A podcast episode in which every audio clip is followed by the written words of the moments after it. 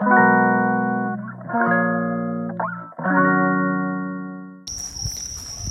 さんコツコツやってますか？本日も松田祐介の麻酔科的思考を聞いてくださってありがとうございます。この放送はちょっと変わった真面目なお医者さんが皆さんのライフスタイルをちょっとだけ良い方向へ向けるコツやビジネステクノロジーなどのいろいろを毎朝6時に発信していく番組です。本日はなぜダイエットは失敗するのか？ということをテーマにお話しさせていただきたいと思います。私もめちゃめちゃ失敗してます。よかったら最後までお付き合いください。そしてスタイフフォローまだの方この一回にぜひよろしくお願いいたします。今日のお話聞いて面白いと思った方からのコメントやいいねのほどもお待ちしております。最後にお名前呼ばせていただきますのでどうぞよろしくお願いいたします。というところで。いやダイエット。多分もう日本人100人集めたらまあ多分8割方はいや私ダイエットしますってまあ、あの多かれ少なかれねしてるんじゃないかなと思うんですよ。まあそれぐらいにやっぱり体重とか、まあ、そういった何かこう目標を持ってねやろうとするってすごくいいことだと思うんですね。でも一方でダイエットって、まあ、私もそうなんですけどよく失敗するんですよ。それでなんでダイエットって失敗するのかなっていうふうに思ってそれはですね実は今日長男と話してるところであの共有あの、まあ、いろいろと話しててですね思ったので皆さんと共有しようかなと思います。で最初に多分多くの人がダイエットを始めようって決意をした時に目標が高すぎるっていうのがあると思うんですね。で体重の例えば減少とかって、まあ、健康的に痩せていかないと、まあ、意味はないんですよね。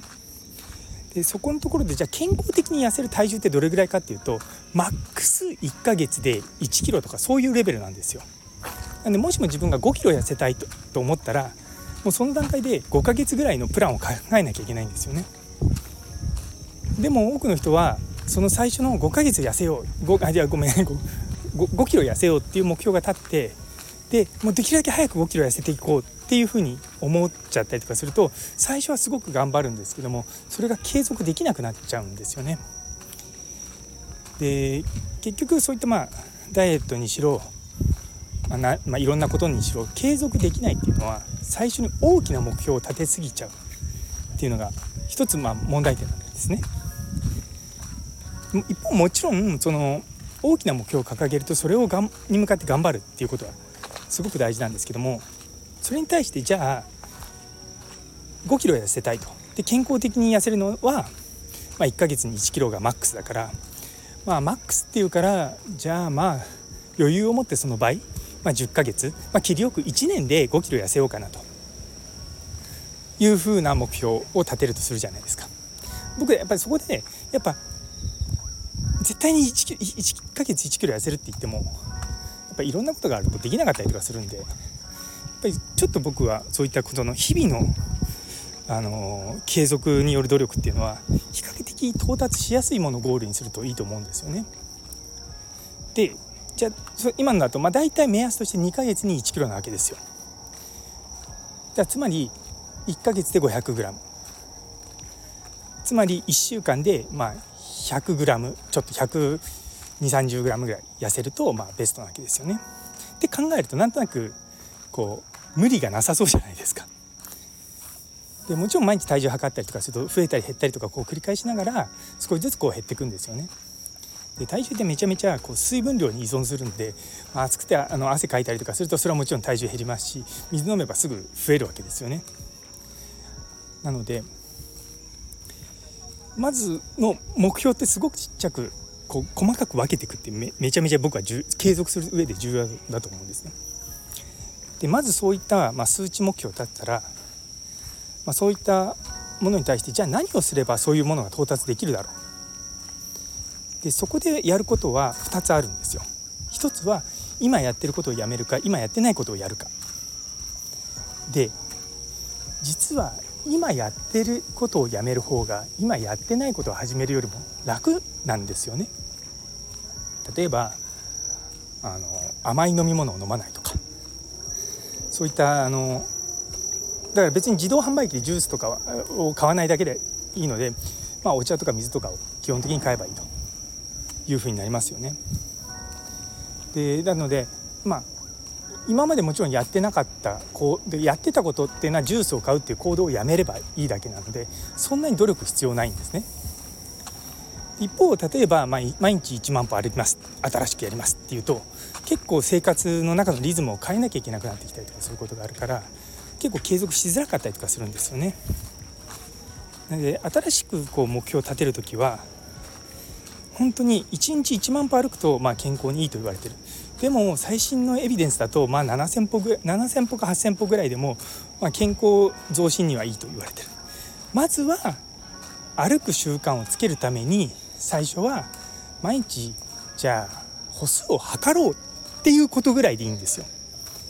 で歩数を測るためにじゃあ何が必要か今のスマートフォンだけだと、まあ、難しいからじゃあアップルウォッチを買おうとか、まあ、まあ例えばですよ。でやっぱそういったものをやって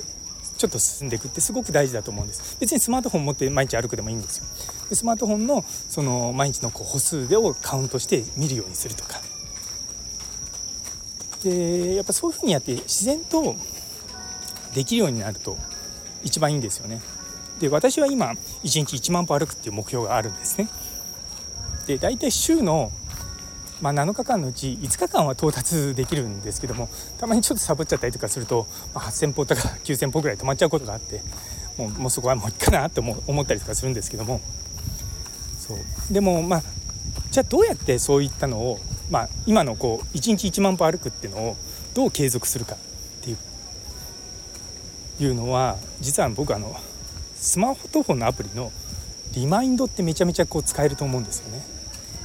で僕いつもリマインドを6夕方の6時に1日1万歩っていうのが出てくるんですよ。でそうするとその時間に僕はまあほぼ確実にこう今日何歩歩いたかなっていう歩数を確認するんですね。でそれをですね前 一番最初は8時に夜の8時にしてたんですけども夜の8時に気づいてももうその段階でもう疲れたりするともういいやってなっちゃうんですけども6時ぐらいに気づくとよし今日はじゃあご飯食べたら歩こうと1時間っていうふうに思うんですよね。そういうふうに使うと非常に僕は継続できるんじゃないかなと思います。であの iPhone とかもそうですし、まあ、多分あの Android とかでもそうなんですがこう毎日毎日そのリマインドが来てそれに対してやったっていうことをこうリピートするとあのデータが溜まってくるんですよ。そうするとあ自分1週間頑張ったなみたいなそういったことができるので結構おすすめです。なのでまあまとめるとまず大きな目標を立ててもいいけども無理な目標を立てないと。でさらに、まあ、極力それに対して新しいものを始めるよりも今やってることをやめるっていうことをまず考えると。で3番目には、まあ、例えば新しいことをやるっていう、まあ、運動とかに関して言うとちゃんとこう測定をして継続をしてさらにまそこにリマインドみたいなものを使ってやっていくといいんじゃないかなと思います。あの、まあ、最後まとめになるんですけども日本人の方いつもダイエットしてますけども世界的に見れば全然太ってないんですよね。いやもちろんね見た目的な問題とかそういったことはあると思うんですけどもまあ、健康か健康じゃないかと言われれば健康なわけですよ。で健康の範囲の中でのダイエットっていうのはもうそこはもう無理しなくてもいいんじゃないかなって個人的には僕は思ってるんです。体重はあくまでも数字であってあの本当はそれよりも体脂肪率とかそういったことの方が気にしなきゃいけないと数値だと思ってはいるんですね。でもそうなってくるとやっぱりちゃんと筋トレをしたいとか なかなかこう目標がね難しくなってくるんですけどもでもあまりこう大それたものをやってこう挫折するぐらいだったら毎日毎日継続してちょっとした目標を到達しながら、まあ、ステップアップできればなと思っております。というところで、えー、最後まで聞いてくださってありがとうございます。昨日の「メイトは難しい病気は治せる医者ではない」という放送にいいねをくださったキムショさんマータンさん狭山さん岡プラスさんノエルさん町のかかりつけ医先生さらにコメントくださったゆいつむさんラグビー先生どうもありがとうございます。